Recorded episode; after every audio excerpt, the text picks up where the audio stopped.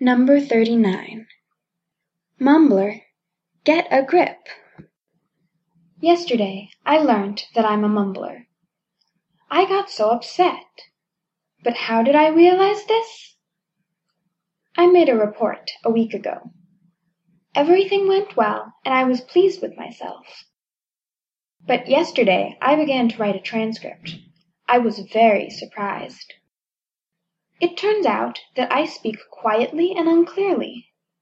And I often rush and swallow the end of words. I didn't know that. I was talking and everybody was listening to me with interest and attention. And then I was answering questions and comments while the audience was thinking about my speech. It seemed to me that I was speaking clearly, slowly and loudly. But now I am watching the record again and I see a shy girl murmuring something under her breath and stammering all the time.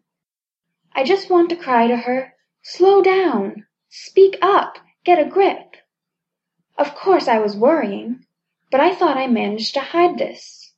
How wrong I was. Well, I am a mumbler, that's it.